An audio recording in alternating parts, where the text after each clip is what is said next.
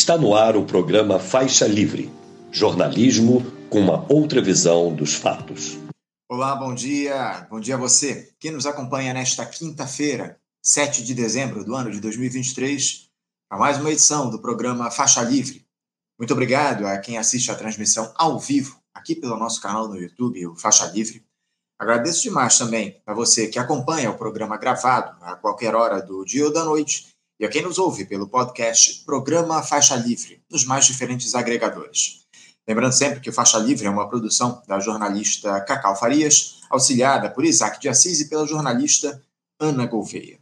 Com a aproximação do fim de 2023, nós seguimos aqui no nosso programa fazendo uma retrospectiva do que foi o ano na política, na economia, enfim, imaginando e o que pode vir a acontecer em 2024 mas também trazendo a repercussão do que ainda acontece no país é, nesse finalzinho de ano, nesse finalzinho de dezembro. Hoje, por exemplo, teremos aí a apresentação do relatório do deputado Danilo Fortes, relativo à lei de diretrizes orçamentárias lá no Congresso Nacional, na comissão do Congresso, enfim. O governo Lula corre contra o tempo para aprovar o orçamento do próximo ano. Em São Paulo, tivemos aí ontem, em uma sessão confusa na Assembleia Legislativa, com a oposição abandonando o plenário a aprovação da autorização para a privatização da Sabesp pelo governador do estado, Tarcísio de Freitas. Sabesp, que é a Companhia Estadual de Águas e Esgotos de São Paulo. Mas hoje vamos nos dedicar aí a uma análise mais aprofundada do cenário da política aqui do Rio de Janeiro, em um papo daqui a pouquinho com a deputada estadual pelo PSOL aqui no Rio, a Dani Monteiro.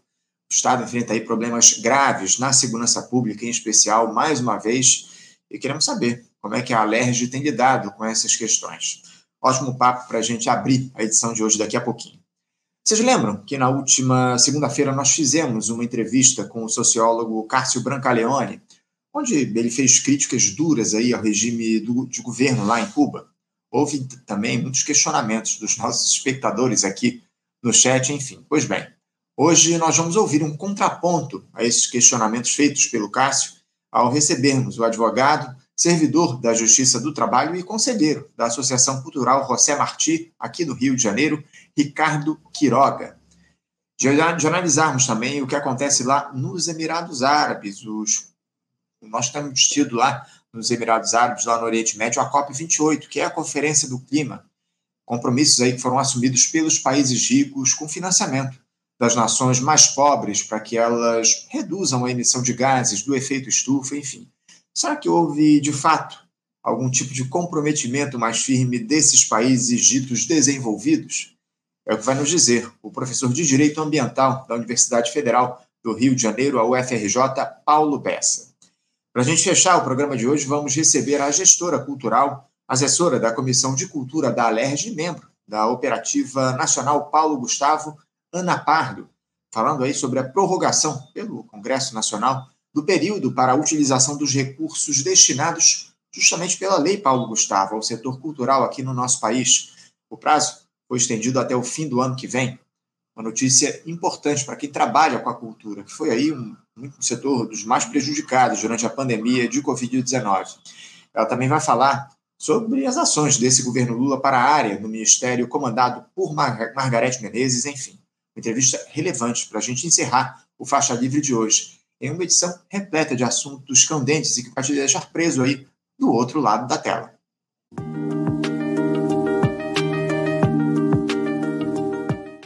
Bom, gente, dando início aqui às nossas entrevistas, eu vou cumprimentar, já aqui nos aguardando para fazer esse papo, a deputada estadual pelo PSOL aqui no Rio de Janeiro e presidente da Comissão Permanente de Direitos Humanos na Alerj, Dani Monteiro. Deputada Dani Monteiro, bom dia. Bom dia, Anderson. Bom dia a todos aí, ouvintes, espectadores do Faixa. Bom dia a toda a produção.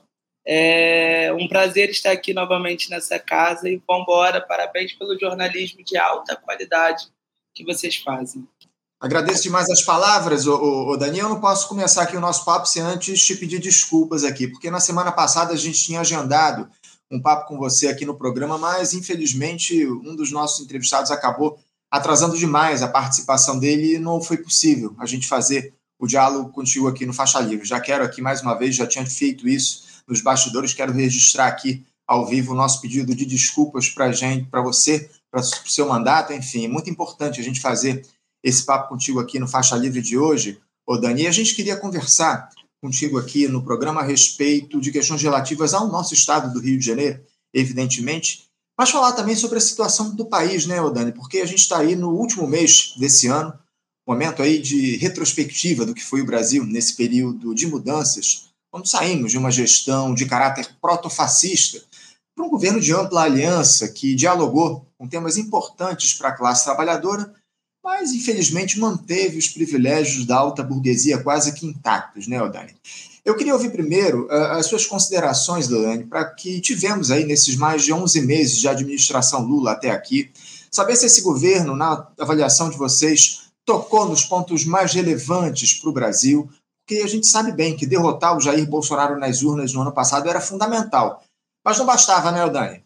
Sim, sim, Anderson, exatamente. Acho que são 11 meses de governo onde a gente consegue ter avanços e vitórias importantes, mas, na verdade, são passos que na gestão anterior a gente deu para trás. Né? Então, voltar a ter política pública, ouvir que o Faixa vai trazer uma pessoa da Comissão de Cultura para falar sobre esses editais.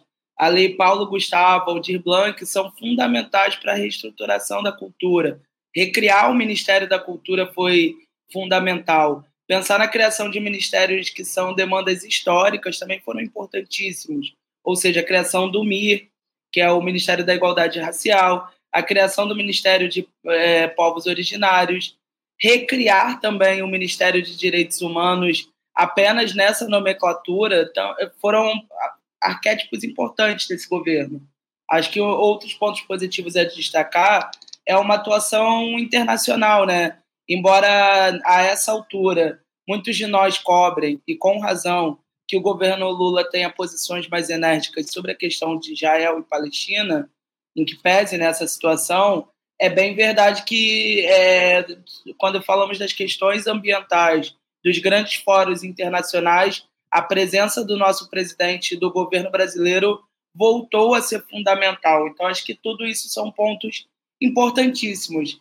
No entanto, Anderson, e a gente sabe a complexidade, né? É um governo de coalizão num cenário onde a extrema-direita, o autoritarismo ainda é grande, seja nas instituições ou mesmo no pensamento social, a gente sabe o quanto que é difícil, mas é necessário que se enfrente pautas históricas.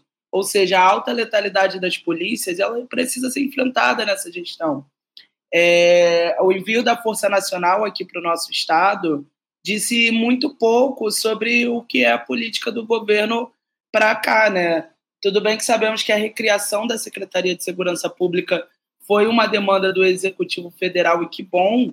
É, ainda assim, o envio da Força Nacional para um apoio tático sem uma estratégia previamente pensada ela só colocou mais policiamento ostensivo na rua e não aumentou a sensação de segurança.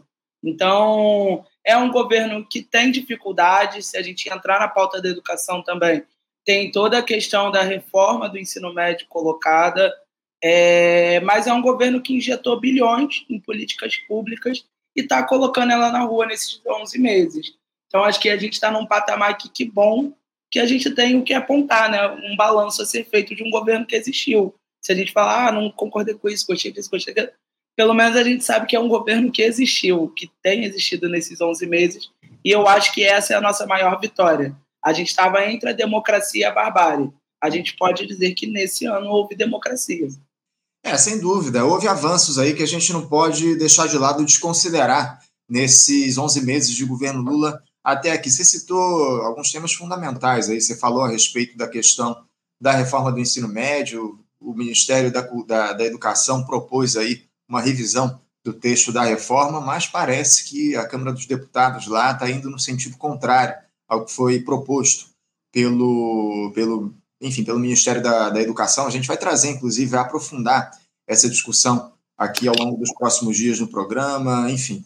Uh, você falou também sobre a questão internacional, né? Parece que, de fato, o Lula tem maior destaque justamente aí no, no, no diálogo dele com os outros países. O problema, Dani, é que os discursos do Lula lá fora são muito descolados da realidade que nós temos aqui no Brasil, na atuação dele internamente, né, Dani? Eu tenho feito esse alerta aqui de maneira recorrente no programa. Né? O, Lula fala uma coisa lá fora e vem aqui e faz outra completamente diferente. Essa parece que é uma característica do presidente da República, que a gente sabe muito bem que ao longo dos primeiros dois mandatos dele foi uma figura que apostou na conciliação de classes. É, eu tenho lá minhas dúvidas se essa, modelagem de governo é a mais ideal para um país com tantas desigualdades como é o nosso país, desigualdades que têm se ampliado muito ao longo dos últimos anos, se aprofundaram né, durante essa gestão do Jair Bolsonaro, enfim. Justamente nesse sentido, Dani, da questão da, da, da, tentativa de conciliação de classes, por que, que a esquerda é, havia a, a, ideia de que essa seria uma gestão em disputa lá no início do mandato? Muito se falava isso, próprio, próprias figuras dentro do governo diziam que seria uma gestão em disputa. Por que, que a esquerda ainda não conseguiu avançar de maneira mais definitiva nesse governo? O, o Daniel, eu te confesso que eu vi muito poucos embates aí eh, realizados pela ala esquerda desse governo. O próprio Lula ele não toma uma iniciativa mais definitiva no sentido de mobilizar a classe trabalhadora. Essa é uma outra crítica que aparece de maneira recorrente aqui no nosso programa, a necessidade do presidente da República se impor enquanto liderança popular que ele é, a maior liderança popular desse país, fazer um diálogo mais próximo com os trabalhadores da base da pirâmide, enfim. Como é que você vê é, a atuação dessa ala esquerda do governo durante a gestão Lula e por que, que a gente não conseguiu avançar é, ao, ao, longo desses 11 meses, Odani?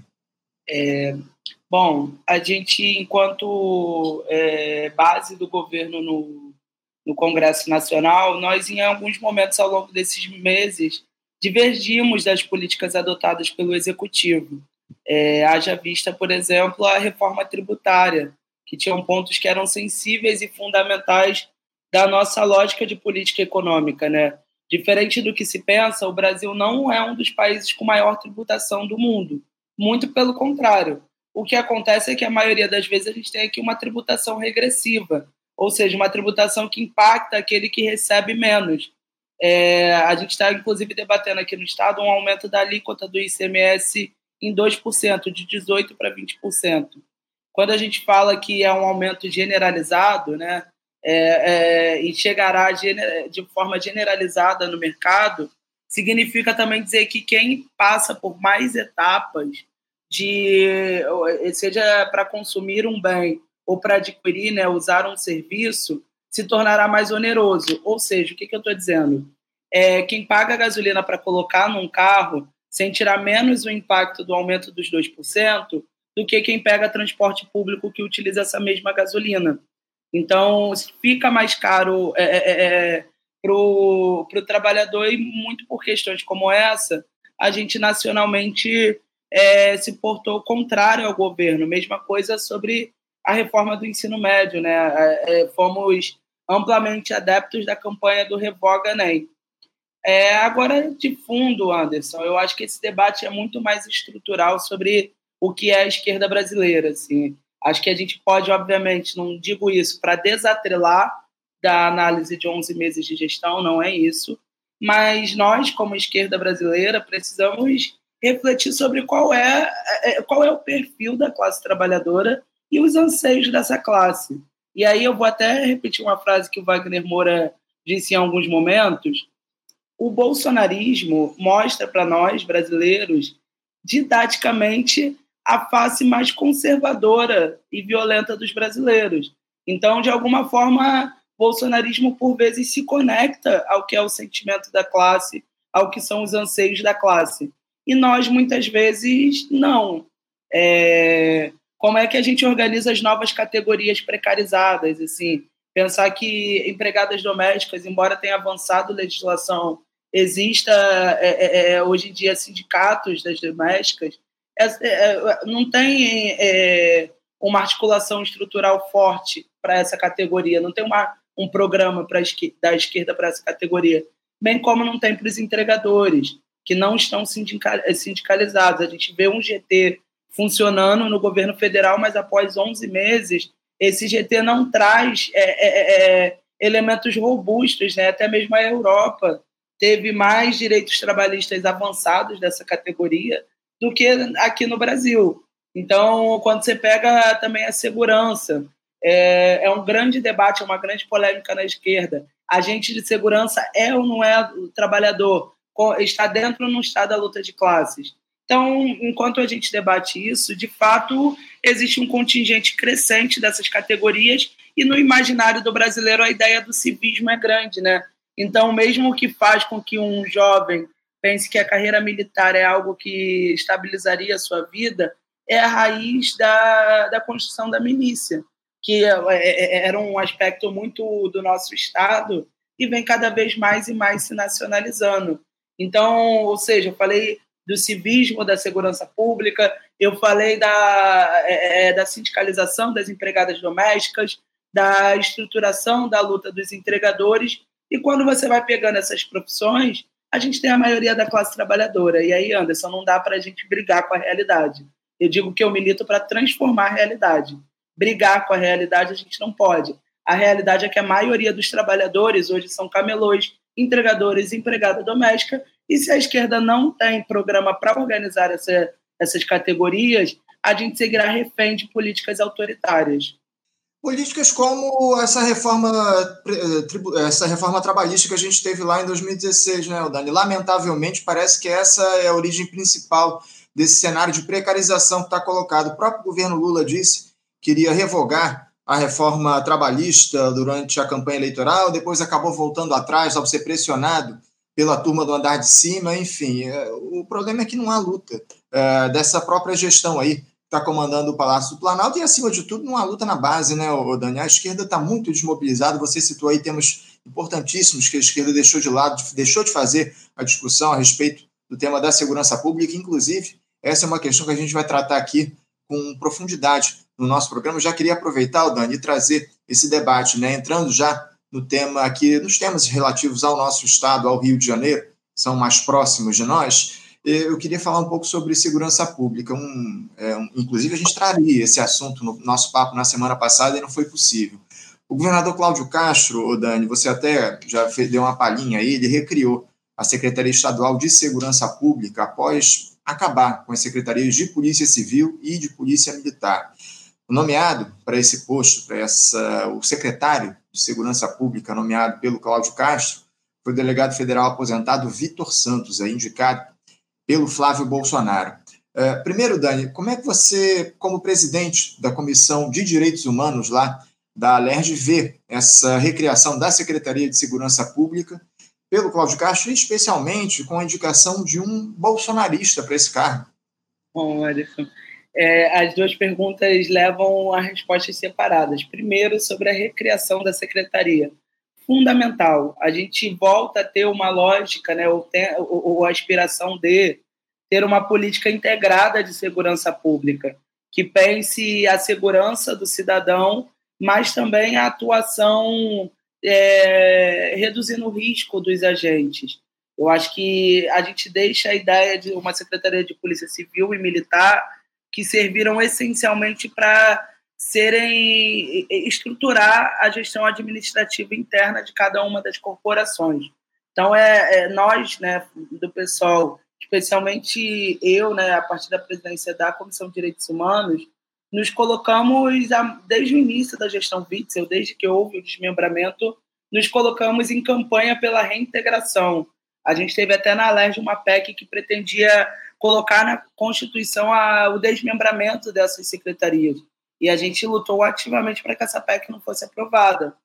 Hoje, a partir de acordos entre o governo federal e o governo estadual, a gente vê o manual da recriação da Secretaria de Segurança Pública, em que pese que o governador não pode criar secretarias por decreto, então ele deveria e deverá ainda nos enviar uma mensagem para a LERJ para que essa secretaria seja de fato e oficialmente recriada, é, a, a, a recriação dela hoje representa para nós uma reintegração da política. Agora, sobre o indicado, é, acho que temos muita dificuldade pela frente, porque ainda assim não se mostrou uma secretaria atuante e ativa como foram as outras duas secretarias, né, de Polícia Civil e Militar.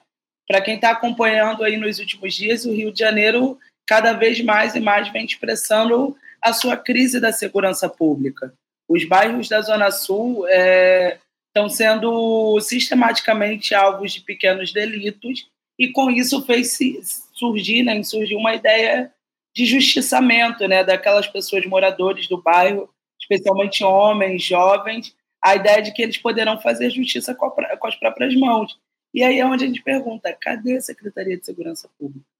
Secretário deu uma entrevista recentemente que ele falou praticamente que não vai fazer nada sobre o que está ocorrendo, mais do que já está sendo feito, não colocará mais policiamento na rua e está aguardando, Anderson, veja só, a, a compra em definitivo e a instalação das câmeras de reconhecimento facial orçadas em 2 bilhões. Ou seja, um Estado que não consegue garantir direitos mínimos e fundamentais para a sua população. Vamos lá, só muito resumidamente, somos um Estado que não paga o peso salarial dos professores, da enfermagem, e a justificativa é sistematicamente a, a, questão orçamentária. Falta de dinheiro para esses investimentos. Não coloca a política pública na rua e, e, e não tem dinheiro, mas tem 2 bilhões para investir em câmeras que só vai aumentar a injustiça só vai aumentar as prisões injustas. A, a, a, primeira prisão feita por essas câmeras aqui no Rio de Janeiro foi justamente no bairro de Copacabana e foi uma prisão injusta, porque foi uma mulher negra presa por um crime que não só ela não cometeu, e aí para fechar, Anderson, pasme, ela não cometeu o crime e já viu uma pessoa presa e condenada por esse crime. Que loucura, hein, Dani? Que loucura. Eu realmente nem sabia dessa história que você está contando aqui para a gente. Lamentável essa política que tem sido adotada. É, a questão das câmeras é, é, é muito importante. Agora, o, o, grande detalhe é como é que isso vai ser utilizado. Aí. A gente precisa de uma atuação efetiva da, da, do sistema de, de segurança pública aqui no Rio de Janeiro, no sentido de estabelecer normas muito, muito claras para a utilização dessas imagens. Eu tenho muitas dúvidas, Odani, a respeito de como é que o Rio pode lidar com esse processo, ainda mais tendo um governador como Cláudio Castro no comando. A gente vai falar muito também, Odani, a respeito disso que você trouxe para a gente, né, sobre essa, esse tema relativo à violência, especialmente lá no bairro de Copacabana, né, esses justiceiros, enfim, a gente vai trazer isso daqui a pouquinho para você. Agora, o, o governador Cláudio Castro, Dani, ainda falando sobre o chefe de Estado aqui no Rio de Janeiro, ele disse que a Secretaria de Segurança, lá no mês de outubro, ela seria.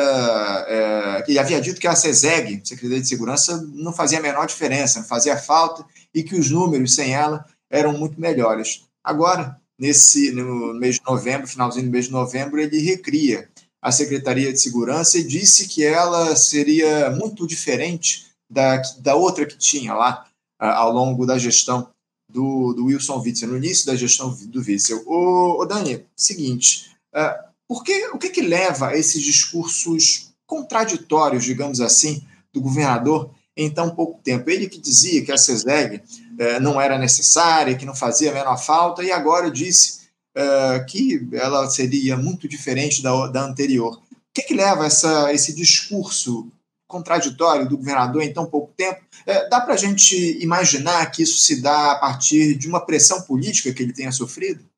Pois é, Anderson, é mais ou menos por aí. Né? É, é, é nítido que a recriação da Secretaria de Segurança Pública vem a partir de uma pressão do Executivo Federal. E vamos lá, né? a gente não vai entrar muito nesse, nesse ponto na entrevista, mas tem toda uma negociação a ser feita pelo governador com o Ministério da Fazenda sobre o regime de recuperação fiscal. Então, há ali artimanhas que é, impõem ao governador um diálogo permanente com, com o Executivo Federal. E, por outro lado, também, é, a necessidade de gestos e acenos para sua própria base. Então, o Cláudio vem se equilibrando nessa corda bamba. É, quando a gente falava na eleição, a gente derrotou o Bolsonaro, mas o bolsonarismo é algo que enfrentaremos pelo próximo período é exatamente isso. A lógica que hoje está colocada no poder público de acenos excessivos para uma base da segurança pública, de acenos excessivos para uma lógica militarizada.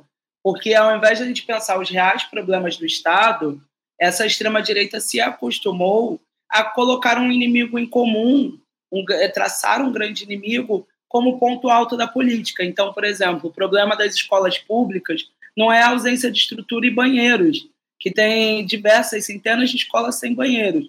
O problema é a ideia do, da flexão de gênero e, a, e, esse inimigo que acabará com o binarismo do banheiro. Então, a, a mesma, a mesma lógica se, se aplica né, à questão da segurança pública. Por que, que jovens favelados, pretos e pardos, estão indo para Copacabana e assaltar? É, não se questiona assim, o motivo do porquê da violência. Não se entende que a violência é a continuidade da miserabilidade. Ou seja, se a gente não tem uma. É, é, é, é veja bem, Anderson, a gente, quando é criança, é, é, ensinado a partir das instituições, especialmente o que é certo, o que é errado, o que fazer, o que não fazer. O Estado é a nossa referência principal sobre o regramento social, assim, inegavelmente. E se você não tem acesso a essas estruturas, com o passar do tempo, você não tem apego ao regramento social que essas estruturas ensinam.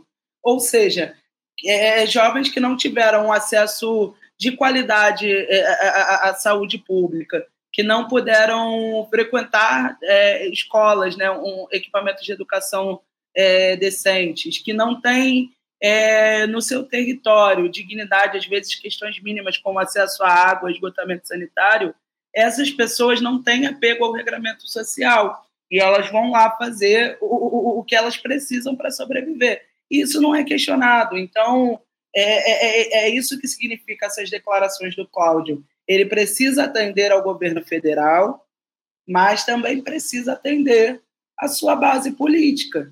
E não se questiona sobre as grandes questões sociais, apenas esse discurso panfletário. Então, desde o tiro na cabecinha e a comemoração, é que a gente vê cada vez mais no discurso ser adotado pelos governadores uma fala autoritária para fazer acenos para essa sua base mais conservadora da segurança pública.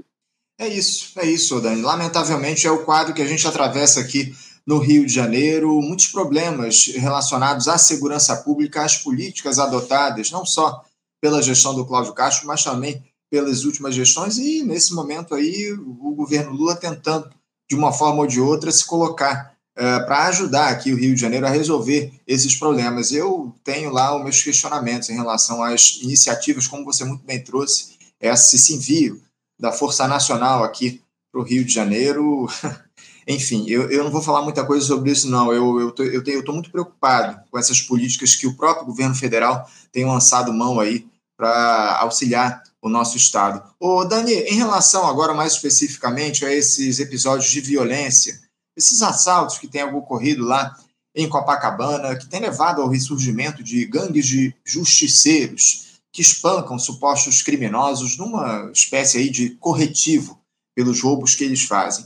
A gente tem visto vídeos circulando aí pelas redes sociais da atuação desses grupos em cenas deploráveis de violência, enfim.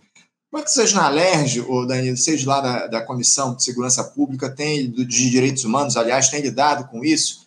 O que é que deve ser feito para que essa barbárie promovida por esses grupos de criminosos seja contida, bem como os próprios roubos e furtos que acontecem em Copacabana? O que é que faltaria nessa política de segurança pública que está colocada aqui no Rio de Janeiro na avaliação de vocês? É, de fundo, Anderson, o Estado precisa, né, os seus gestores precisam se livrar dessa lógica que a gente falava na última pergunta, né? De fundo é preciso se livrar dessa, desse esvaziamento da política que traça inimigos em comum e não vai a fundo na questão. Mas acho que para hoje era preciso né, que tivesse um reforço do policiamento tático é, no bairro e a longo prazo entender como que a gente pode de fato investir na dignidade dos trabalhadores. O Rio de Janeiro ele é campeão da ausência de direitos é um dos estados que mais perde renda, um dos estados mais caros de se viver do país, é um dos estados mais violadores de direitos. Então, estamos entre os dez municípios com maior déficit de moradia popular. Estamos entre o, os, os, nossos municípios, né, figuram entre os municípios com menor índice de saneamento básico. A gente tem cidades como São João de Meriti, que tem 0% de tratamento de esgoto e a média é que o Estado como um todo só trata metade do esgotamento.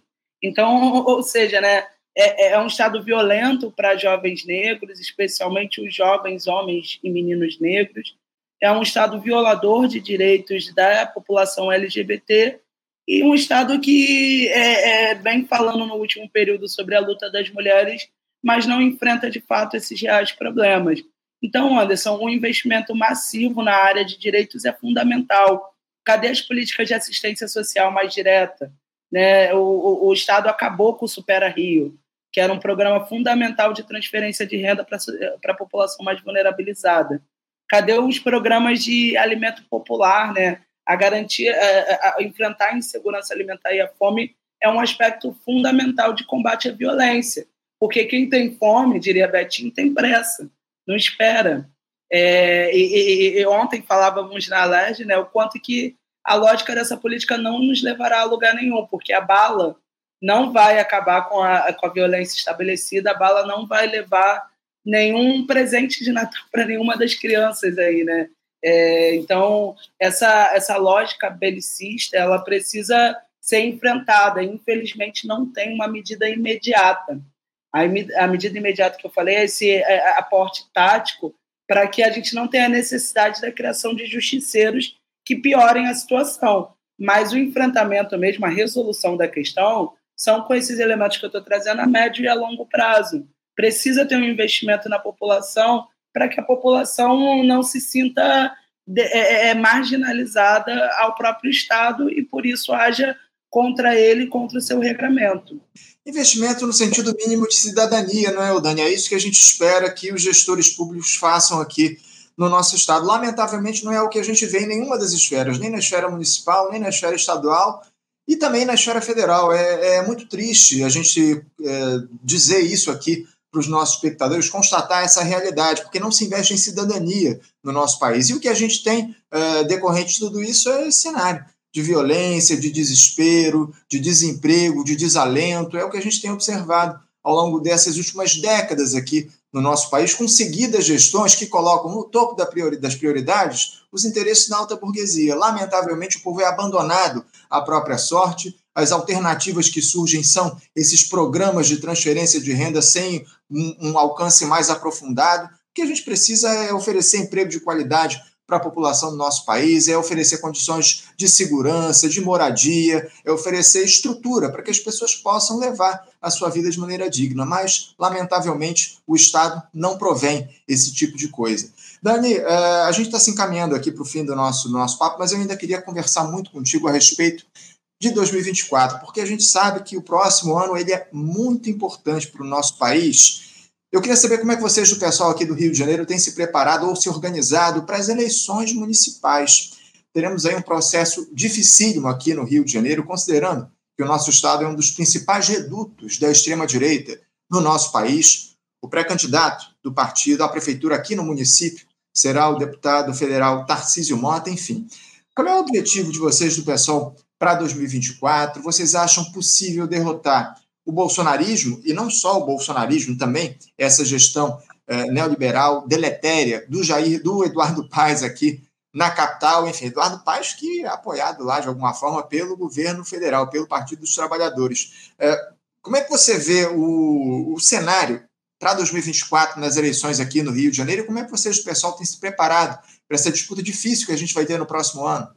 Vamos lá, então, Alessandro. É, a gente viu na última eleição de 22 que nós, né, um campo democrático, ganhou o executivo é, federal.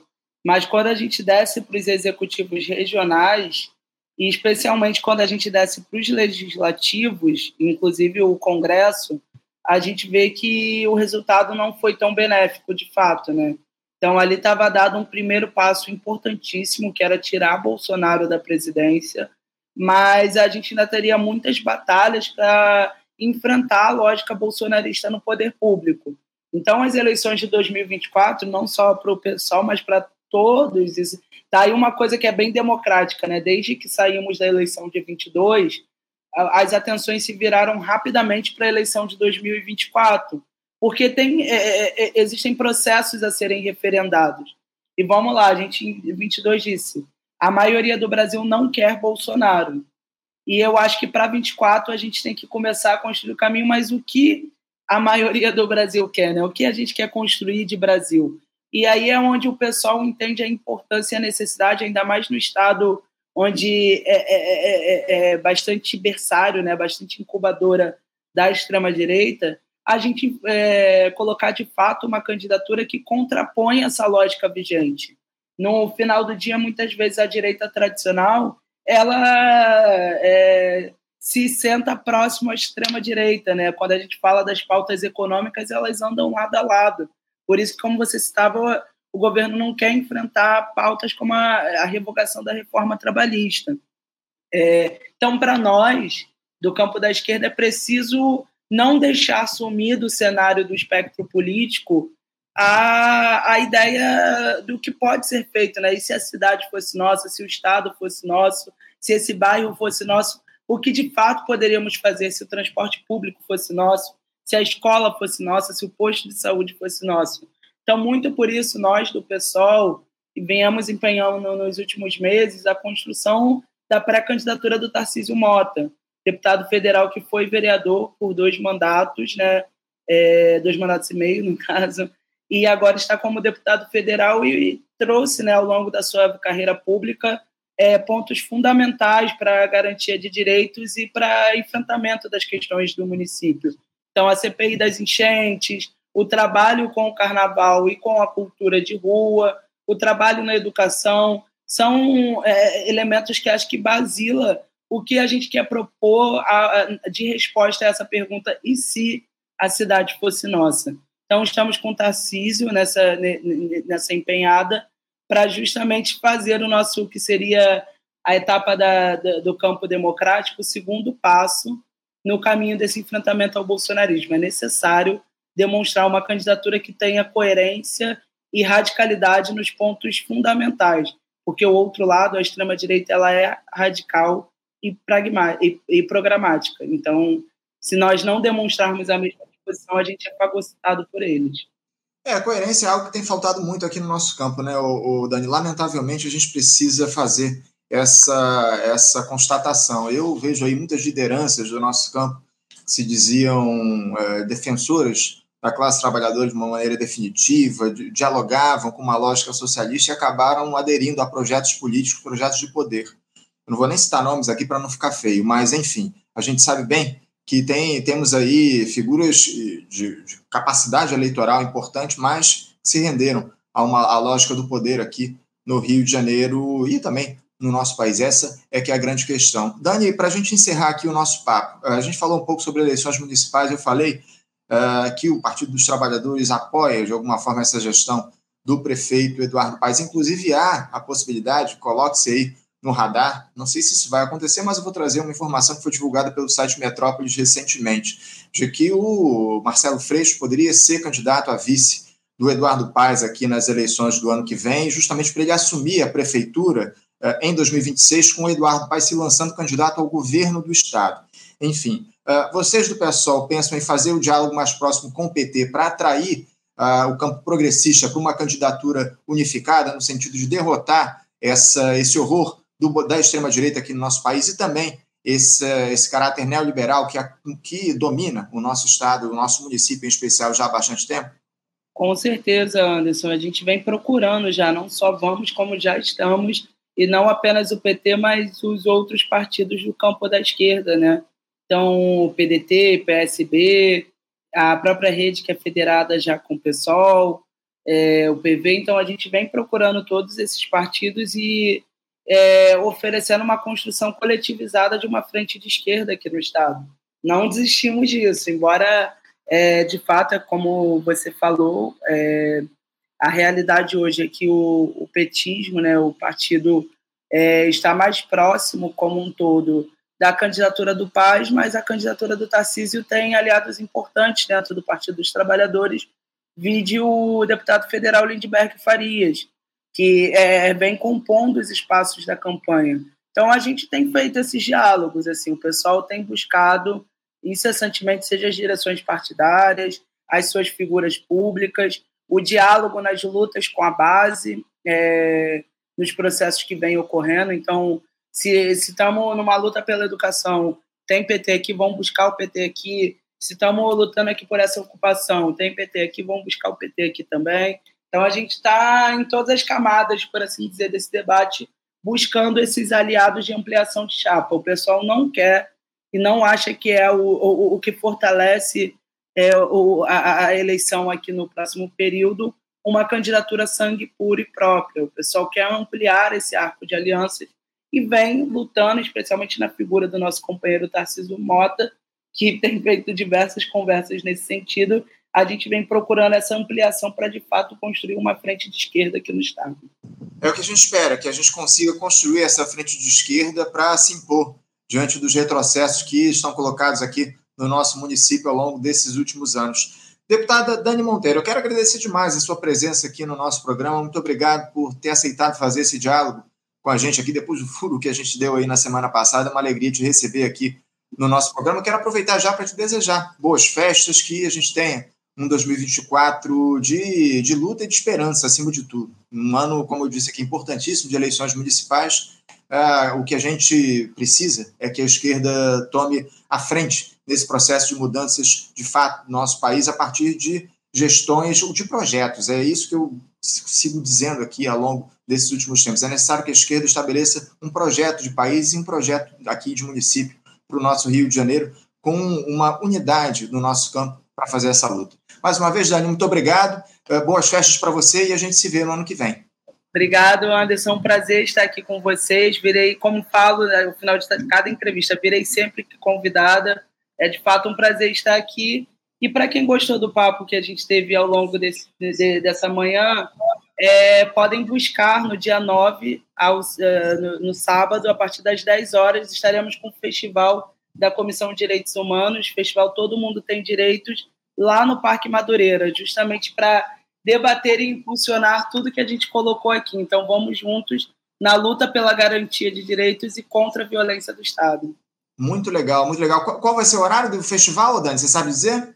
Começa 10 da manhã e vai até 9 da noite. Tem atrações culturais, tem praça de serviços. Para quem está aí com documento civil perdido, pode chegar lá. Detran vai estar tá emitindo na hora, vai ter atendimento da CRAS, assistência social, da Clínica da Família, da Defensoria Pública, da Firjan então, só vim que vai ter diversos serviços e direitos e também lazer. Muito bacana, muito bacana. Fica aí o convite para quem está no Rio de Janeiro para participar desse festival aí no próximo sábado. Dani, mais uma vez, muito obrigado. Um abraço para você, Dani. Até a próxima. Conversamos aqui com a deputada estadual Dani Monteiro, ela que é deputada estadual pelo pessoal aqui no Rio de Janeiro e também presidente da Comissão Permanente de Direitos Humanos lá na Assembleia Legislativa do Estado do Rio de Janeiro, a gente falando um pouco sobre a política no nosso país, sobre a dinâmica também é, dos, das discussões no cenário político aqui no, no município, no estado do Rio de Janeiro. Importante papo que a gente fez com a Dani. Você, ouvinte do Faixa Livre, pode ajudar a mantê-lo no ar. Faça sua contribuição diretamente na conta do Banco Itaú, agência 6157, conta corrente 99360, dígito 8. Esta conta encontra-se em nome do Sindicato dos Professores do Município do Rio de Janeiro e região, o Simpro Rio, uma das nossas entidades patrocinadoras, mas seus recursos são destinados exclusivamente para o financiamento do nosso programa.